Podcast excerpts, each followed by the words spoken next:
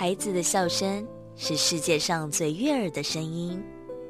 孩子成长的关键是大人的陪伴与珍惜。爱在古若斯节目由社团法人花莲县古若斯全人关怀协会制作，陈在慧、管志平共同主持，欢迎收听。以爱与关怀，让每一个孩子在光明与希望中成长。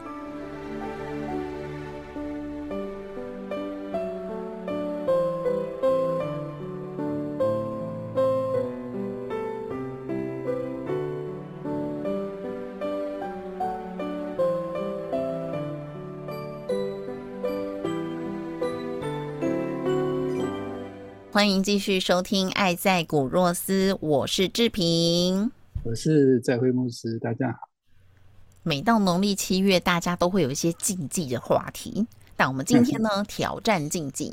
可是我觉得也不是禁忌耶，因为每个人一生一次，你一定会遇到。哦，那当然当事人自己会遇到一次，可是每一个人我们都会遇到身边有人离开的时候。好，那今天我们就来好好聊聊生命的终点站这件事。欢迎今天的来宾是正宇生命礼仪的礼仪师郑凯源，凯源你好，凯源好，Hello，各位听众好，牧师好，主持人好。刚才前面有提到，凯源从事生命礼仪事业大概有二十多年的时间了，他非常的年轻哦，所以等于他一踏入社会就接触这个产业，那一路走来，他服务过非常多的呃，他认识他的人，那再来他早期哦，其实都在那种很大很大的。礼仪公司，那后来自己出来创业，想必一定也有他想要自己出来创业的原因。所以先来问问凯源哦，就当初这么年轻就从事生命礼仪产业的初衷，因为。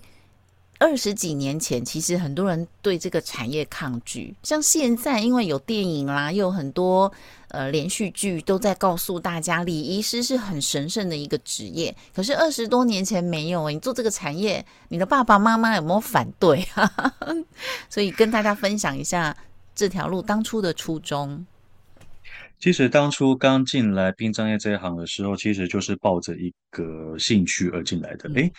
很多人应该会觉得很奇怪，对，没错，因为很真的，真的，真的，很多人都会觉得很奇怪，说，哎，为什么我对这个会有兴趣呢？哦，那其实这个就要说我在小时候的一个一个经历了哈，呃，我在小时候的时候，我是刚好在我家楼下，自己家楼下，刚好看到有人在办丧事，嗯，OK，那因为真的没看过这种东西，所以说那时候当初就会就会很好奇，说，哎。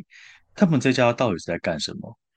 他们到底是在做什么事情？为什么要做成这个样子呢？为什么大家都在哭呢？到底是什么？是什么原因？OK，那这个就引发自己的好奇心。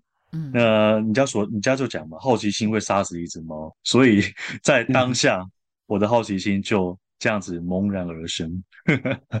OK，然后当因为那时候年纪还小，所以的话就是说也比较不太晓得是说要去哪里了解。然后一直到我长大是比较懂事，长大以后我才开始去呃去了解到说哦，原来他们家在办丧事，嗯，就是办丧事就是因为家里面有人过世。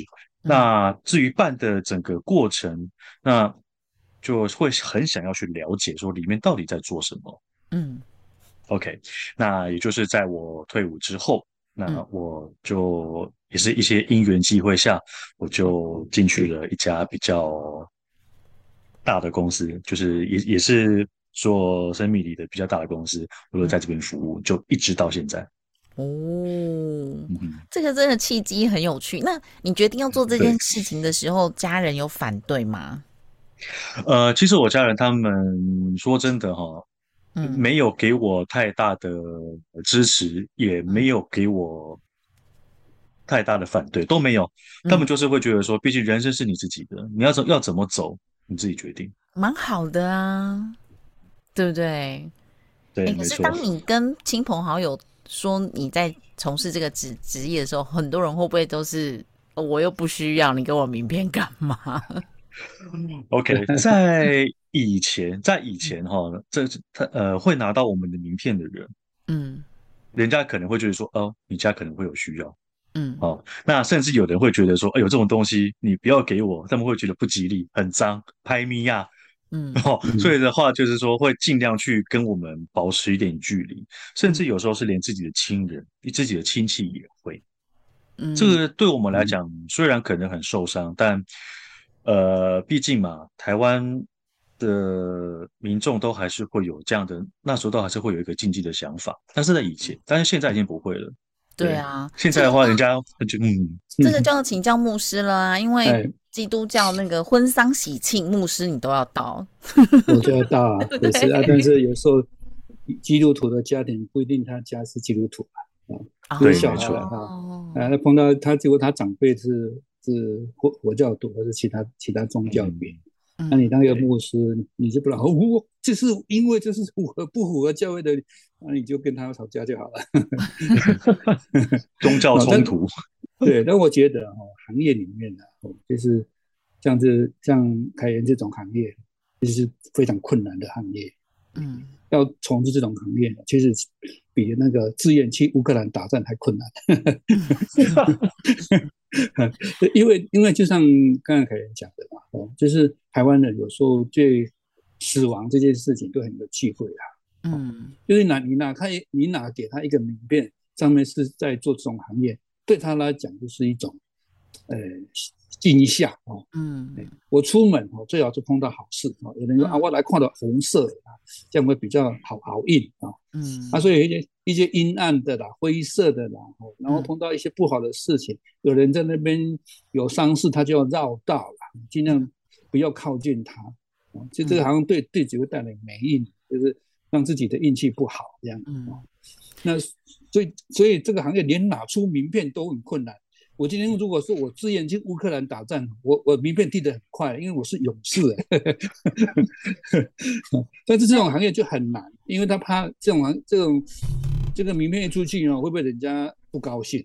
嗯，但相对的这个产业其实也很专业，所以今天呢，我们也请教凯源，我通常礼仪师的工作内容有哪些呢？呃，我们离世的工作内容的话呢，从一开始的遗体接运，呃，其实也就是说，我们要是接触大体的第一线的人员，一定会是我们。好，然后从一把遗体接运，看是送到殡仪馆，然后再来之后，所有的一些丧事的内容跟规划，还有在就是人员的安排，呃，车辆的调度，这个都是我们礼仪师的工作。其实礼仪师的工作其实就很像一个电影导演一样。好，呃，就是说，这个这部戏从一开始的整个规划流程啊、编剧啊、巴拉巴拉什么的，全部都是由李律师一手去安排的。嗯，那你是不是对各个宗教的禁忌习俗都要很了解？因为我知道凯源本身他本人也是基督徒，那当然这个呃基督教的仪式你可能就很了解。可是像其他的宗教，你知道有佛教、道教，而且还有佛道教以外的一些像什么密宗啊，就很多不同的。哇，那你是所有的这些宗教仪式都要了解吗？呃，是的。我们离世的工作就是我们要去了解每一个客户他不同的宗教的信仰，因为呢，毕竟要去符合他们的需求，我们也会比较方便去服务客户。嗯，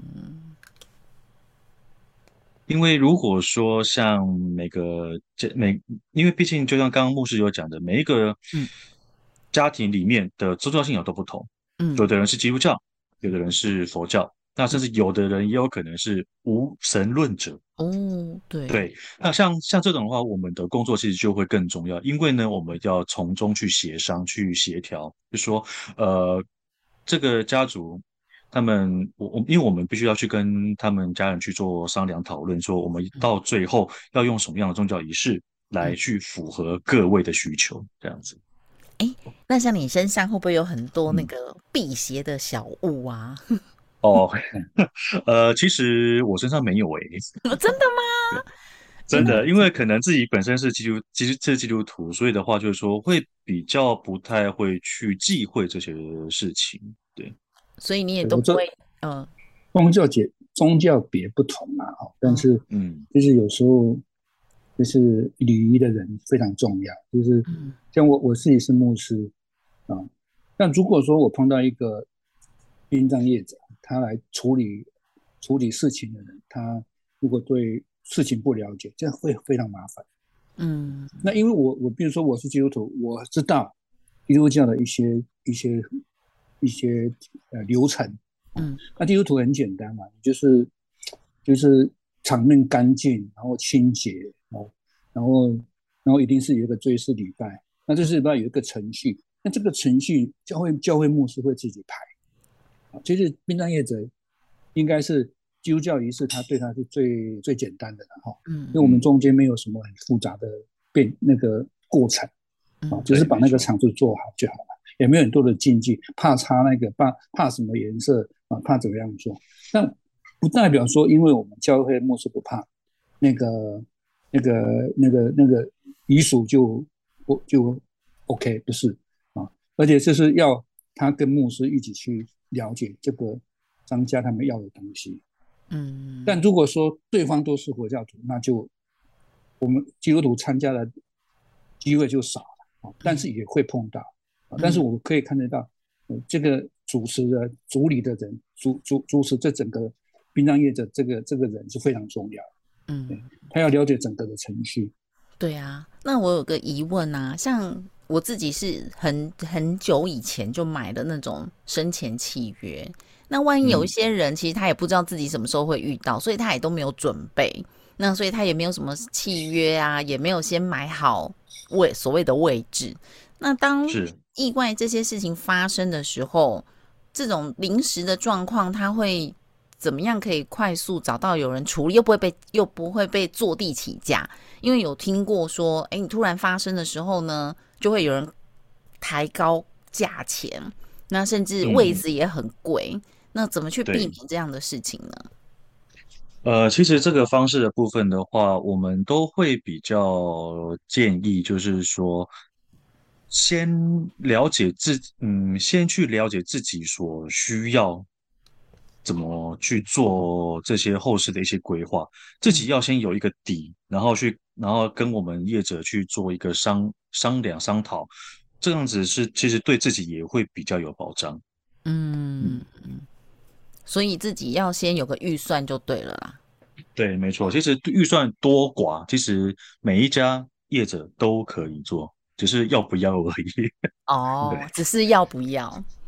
对，我比较我比较我比较好奇的就是说，嗯，凯源，你你要用什么方式啊？比如说你现在在我们商会里面嘛，哦，是，你要用你要用什么的方式哦去表达你自己，而且又不不会让呃一些人对你排斥啊？那其实我其实我们商会里面的大家都是都是企业家啦，就会懂这是一个行业啊。但是也还是有的，总是会有一种感觉啊，因为这个你这个行业比较特殊。那除了我们商会的人啊，你商会外的这些客户啊，他就是新的客户。你平常在呃社团里面哈，在任何团体里面，你你怎么样去呃表现自己？OK，嗯，其实我们在外边我们所主打的部分就是一个温暖。暖心的一个服务，嗯，OK，这样子讲可能会比较笼统，但是呢，真正有实际体验过我们服务的，就会比较了解。哦，我说的是家属，哈，OK，呃，其实，在商会里面呢，我们我有我有服务过一个商会的一个会员，哈，那其实，在整个过程下之中，其实我们我们礼仪师很重要的一个角色就是陪伴。嗯。嗯这个部分其实是很重要的哦，因为当家属他们在一个很低落、很失落的一个心情下，他会很需要一个人去随时的陪在他身边，嗯听他说什么，他想要讲什么，他想要做什么，都可以陪他，让他会觉得有安心的感受。其实我们在服务每个客户的时候都是一样，我们都是用比较长时间的陪伴来。陪伴这些刚失去亲人，他们的心，他他去安慰他们的心。对啊，陪伴真的啊，其实我嗯非常重要，真的很重要。嗯，那我比较想了解的就是，现在有很多的葬别嘛，比如说小时候我们呃阿公阿妈都几乎是土葬，因为以前的地很多嘛，还有自己的墓园。对。那后来呢，这个位置不够了，所以大家都是火化。那现在新点的呢，就还有比较环保的哦，哦，就海葬或者是树葬跟花葬。对，没错。我是不忌讳啦。我很久以前呢，本来是想要海葬，后来我发现其实我蛮怕水的。那我后来 就想说，嗯，树葬还不错，但听说不能自己指定哪一棵树，它是有规定的。对啊，哎，牧师会介意我问你吗？牧师，你有想过你要怎么处理你的后事吗？你比较喜欢火化还是土啊，还是海还是树呢？我想到这个，想到我生病那一次。嗯。啊，那个医生跟我讲说，我转移到骨头了，变骨癌这样，原来是肝癌。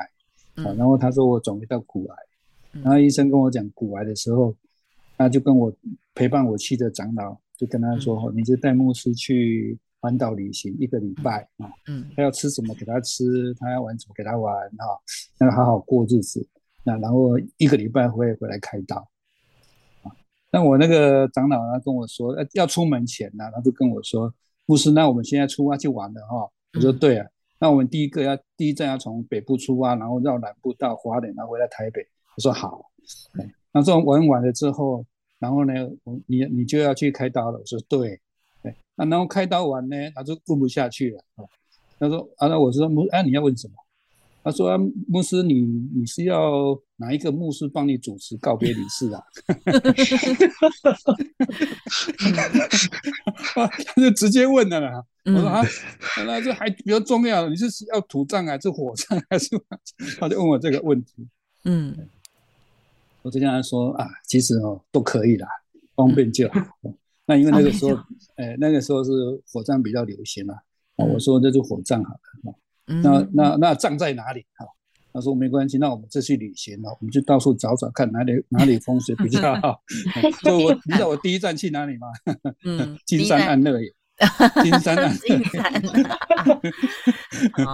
去找我要埋葬的地方看。哇，那我们来问问凯源好了，通常大家会怎么选择呢？土葬是不是不一定你有土地嘛？所以这四种分别怎么跟大家做介绍呢？OK，呃，我首先现在讲土葬好了。嗯，土葬的话呢，顾名思义就是用土嘛，哦，就是用土来葬这样子。好，那至于因为现在目前的话，台湾的土地可以葬的土地已经越来越少了。嗯，那除了公家这边有指定的地方，还有一些私人墓园可以葬以外，其他想要土葬基本上是也没什么地方可以葬了。嗯，好。OK，那因为就是土葬的部分的话，现在已经越来越少，大概目前的话，呃，只剩下一层或一一趴或两趴而已。嗯，好，OK，OK，那现在现在讲火葬，火葬是它现在目前是最流行的一个方式。好，那火化的话，也就是说将遗体火化完之后，呃，看是要放，就是放在罐子，就放在一个骨灰罐里面嘛。放完之后呢，就是会放到我们选的像公家的啦，或是像私人的塔位里面去做安放。哦，这个就是一般所谓的火化。好，那现在目前火化的大概占差不多九十七、九十八左右，其实是比例是很高的哦。嗯，好，那接下来的话呢，就是刚刚主持人所讲到的，就是环所有的环保葬，就是土葬跟火化这样子。土呃不是，就那个树葬跟花葬。好，那其实像树葬跟花葬呢，它也就是说，它会在台北，以台北以台北市为例好了。嗯，它在固定的一个墓园，它就是有种树也有种花。那呃，大体在火化完之后，会去做研磨，研磨将骨灰研磨成粉状之后，才会将骨灰倒入树葬区或是花葬区的地方，是这样子的。哎，那现在目前嗯是树葬跟花葬是可以很多人都在同一个地方吗？因为像如果是塔位，它就一人一个格子嘛。那树葬的话可以。比如说全家或者很多不认识的人也在同一棵树下吗？呃，他现在目前呢，以台北市为例哈，呃，现在目前它的树是一个区域，也比如说它有分 A、B、C、D、E，哦，这几个区域，那可能 A 是属于樱花树，我讲打个比方是樱花树好了。呃，这樱花树的话呢，它就是这一块地大概差不多十十来平左右吧。呃，将一个逝者，呃，骨灰倒进去一个他们挖的一个洞里面，这样子。那等到放满之后，放满之后，他会就是就是再找另外一个区域这样做安放，这样子。那是不是每一个人，是不是每是不是家族的人是都可以在里面呢？其实不一定啦，不一定，不一定。嗯，了解。嗯，其实我是这样想啊，就是像我妈妈。我妈妈去年两两年过世了，哦，嗯，是，那因为都住在我妹妹家，哦，让那个时候过世之后，就在考虑说火化之后要葬在哪里啊。那我们基督徒会这样想，就是我们对离开的人啊，我们认为他回到上帝的怀抱里面，我们认为他回天家了，所以我们给离开的人要很就是尊重啊，就是就是一个很大的尊重，就是。尊敬他，但是其实葬礼在后面是家属是遗属是要考虑到遗属啦，比如说，呃，费用，如果说你那个一个告别式弄得很大，然后花了好多钱，那对遗属是一个负担，那你葬的地方又很不方便，那你又要看要去看要去扫墓，就也不方便，有有时候我们会考虑到这一些，所以我妈妈过世的时候，我们。想说那怎么样呢？那海葬啊，我们了解妈妈的心情啊，就海葬对妈妈来讲，她过去的呃跟我们互动的情，她希望我们都在，可是她又不希望我们太劳心，就是一定要怎样怎样啊。所以后来我们考虑的结果说，妈妈是用树葬。嗯，啊，那那个那个那个仪仪仪式也是也很有趣的，他他并没有说。哪一棵树就是我妈妈的数量啊？因为它还是有标的，就是你去那边就会知道，哦，那个是啊。那这样对我家里的人来说，像我我我妹妹她就不喜欢这样啊。嗯，她她有她就很容易伤心的，她看到那个标的，她就每天哭就不行了。所以我没有考虑到我妹妹，我我不我不要我不要她知道是哪一颗，那只有那个区啊比较笼统的，那还那个区。哎，对他比较好受，所以我们的选择是，虽然是写着树葬，可是他并不知道是哪一棵，只知道是那里，哦，那里有妈妈在啊，可是不知道是哪一棵。嗯，我这样就是就是遗属的选择了啊。那那凯源一定会有更更多碰到更多的客户，他有不同的做法。对，呃，一定会有的。这个是一定会有，因为毕竟每一个客户他们的想法都不同。那至于是，当然还是会希望，就是说每每个客户他们都会有一个一，就是说要去自己内部要去协调好这样子，这样子大家也都好做事了。说实话，真的是这样。嗯，哎，那刚刚还有一个是海葬，海葬我也有一些问题，就是说它也是有区域吗？像刚刚讲到花跟树有区域，那海也有区域吗？海的部分的话呢，以现在北部这边来说的话，呃，北部他们这边都是会在淡水渔人码头那边会出港，啊，大概在五海里之外的位置。然后呢，呃，他们这个海葬是统一集体的，啊，它这个比较没有办法个别。嗯那所以说，现在目前台北市政府、新北市政府还有桃园市政府，他们三个政府会联合举办做一个海葬。的一个仪式，啊，会在有时候可能会是一个月两次哦，不一定，这个是看他们是那个政府那边怎么安排，呃，然后就是集体会出海，就是在那个地方，然后所有的家属都可以参加，然后将我们亲人的骨灰放到海里面这样子。嗯嗯，这个真的。每一个人的想法可能都在变啦，因为时代在进步嘛。现在都是环保的概念跟环保的议题，哦，所以既然讲到环保，我们呃最近也在跟很多的企业合作，哦，怎么样把各个区域的土地来做有效的利用，然后怎么样的来去帮助许多需要帮助的人。那最近我看到一个新闻。呃，其实蛮可怜的哦。就有一个小女孩，她在学校的时候呢，跟她的老师说，她的奶奶在冰箱里。那后来呢，呃，警察去查核了，就是这个奶奶已经往生五年了，但因为他们家庭没有丧葬费用，所以就把奶奶一直冰在冰箱里。哇，这个就令人觉得很鼻酸哦。哦，所以是不是也有一些什么样的社服单位啊，有专门协助这些可能？嗯，殡葬费用不够的需要的弱势族群呢？嗯，因为现在目前来讲的话，要申请丧葬费用的管道其实有几个哈。呃，如果说今天这个家属他们本身是有低收入户的话，他可以。请台北市政府或是新北市政府这个社会局这边，那么都可以帮忙做一个补助。但是虽然金额没有很高，但是也够用了，真的也够用。哦，呃，那如果说自己本那个家属自己本身有一些像劳保啦，哈，或者是公保的部分的话，都会有一些丧葬补助。以现在最多人来讲的话，就是劳保。劳保的部分的话，有三个月的。那个劳丧葬津贴，嗯，它是以投保的金额来新投保金额来算。呃，我打个比方来讲好了，如果说他今天的投保金额是以最高的四万五千元来讲好了，你就是三个月就乘以三，这个就是您的丧葬补助，就十几万喽，绝对够用。嗯，对，所以其实我我知道有一些台湾有一些协会，它是那种可以监管的。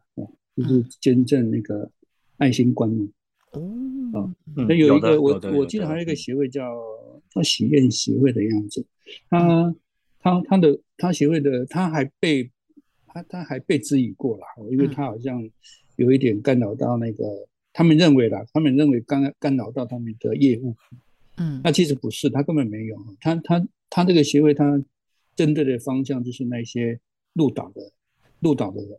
啊，比如说有一点，忽然间在路上就就就就走了，嗯，可是找不到他家了啊，然后也找不到他身份证，然后一阵子之后就没有人来认认领，那像那样的人就需要还是需要安葬啊，哦，然后他就会安排一些很简单的葬礼，然后那个那个协会就会见证棺木这样啊，嗯，我知道有，但是有一些好像也蛮多的，他们都有一个有一个爱心棺木的一个捐赠啊，比如说。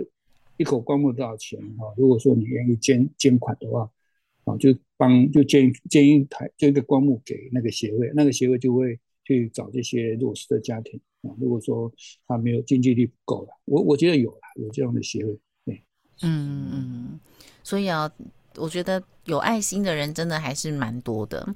那今天最后啊，我还是想要请教牧师，就说一般来说啦，我们大家在哦，面对这种嗯，身边有人离开的时候，那怎么样去让心内心可以平衡？当然，有像凯源他们这样这么温暖的人陪伴是很好。那通常，尤其有一些人是很生命中很重要的人，像这个礼拜就又看到有艺人，嗯，自己结束了生命。我觉得像这样很很突然哦，身边的人都没有办法接受。那我们怎么样去平静自己的内心呢？其实对这样的人哦，第一个，如果你不是他最好的朋友，你也很难去触及啊。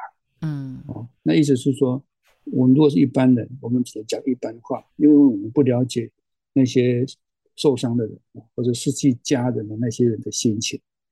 那我有时候我觉得我在教会里面碰到我的会友，那我的会友通常我都理解了哈，可能对他们的家庭背景都知道。可是即使是这样，任何话都不是话。哎，你讲那种安慰的话，对他来讲有可能不是安慰的话，因为他的心情变化很非常微妙，就是他有时候情绪不是很稳定。你讲一些想安慰的话，他反而认为你在讽刺他。所以，我们当牧师的时候，有时候我们在引用经经文也很重要，哦，就是说我碰到那样的家属，嗯啊，你你想引用经文，可是引用经文他会他不一定接受啊，他认为牧师你在讽刺他。所以有时候我们会在旁边符合，就是等于就用刚才凯人讲的哈，就是陪陪伴他。啊，你要事先知道他现在目前需要什么。其实有时候对这些受苦的人，他只希望自己讲自己，你让他自己一直讲，讲到最后，其实他自己就会有答案了他其实内心怎么会没有答案？好，失去的是他自己的家人，他他最懂。你给他意见是没有用的，因为你根本不了解他的他的家里的那个生活习惯，即使是好朋友也不一定理解啊。那我们只能从他的话中去去去去摸索，他现在最需要的是什么。所以我通常通常做的地方就是带他带他祷告啊，把他的困难跟上帝说，然后他知道我我的心情。我跟他的心情是同样的心情，那我会配合他，比如说我会，我会，比如说他是他的父亲过世啊，然后我会跟他聊啊，以前我跟他父亲互动的状况是什么啊？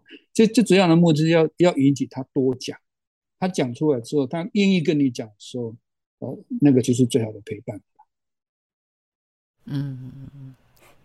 哇，最后问问凯源好了，嗯，二十多年来，我觉得你真的对这个职业非常的有热情，然后我觉得这也是呃很让我尊敬尊重的地方哦。那你自己呃对自己的工作，你觉得最大的满意跟最大的收获是什么呢？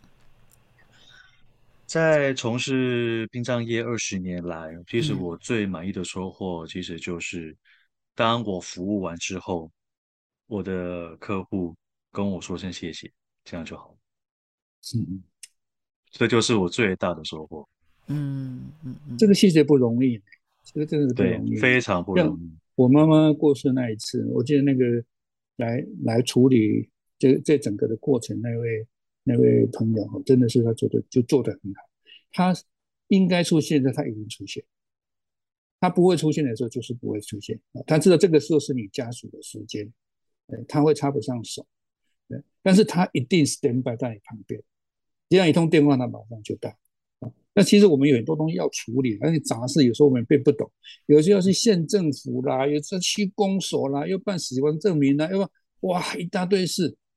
对，可是他会先提醒啊，就是他看你的情绪如何，他就会提醒。我记得那位主理就是那些主持的人就非常的好。当我们最后全部结束的时候，我回想过去。他真的是，他是对他在这中间真的是非常，从我们很这个整个的过程非常大的帮忙。我我我跟我妹妹就就当场谢谢他，然后给他一个很小的红包啊啊，他他一直拒绝，可是我们硬要给他，我就觉得他输的很好。我我觉得那个谢谢应该比那个红包大很多了。好，今天收获很多。那当然，关于凯源呢，他服务的故事太多太多了。今天时间不够啊，不不够听凯源讲他呃服务很多，不管是人或者是宠物狗啊、猫猫啊哦，还有呃服务呃这个。往生者是那种小朋友啊，啊，就有很多感人的故事。希望下次有机会可以再来分享你跟大家之间的这种感动与故事。好，今天也再次的谢谢凯源来到节目当中，谢谢，谢谢主持人，谢谢牧师。那今天也谢谢听众朋友们的收听，呃，也在提醒大家哦，我们的柚子需要大家的支持。那如果还没有订购柚子的朋友，也欢迎可以到我们的网站上哦，种子社会企业哦，种子子是米字边的子哦，种子社会企业直接在网络上就可以订购了，或者是呢支持一棵树，呃，一箱柚子哦。都通通都非常的欢迎，也可以直接拨打我们的订购的专线零三八二六一五八零零三八二六一五八零。今天谢谢大家的收听，我是志平，我是在问牧师，谢谢大家，我们下周见，拜拜，拜拜，拜拜，谢谢你，拜拜。爱在古若斯节目由社团法人花莲县古若斯全人关怀协会制作。以爱与关怀，让每一个孩子在光明与希望中成长。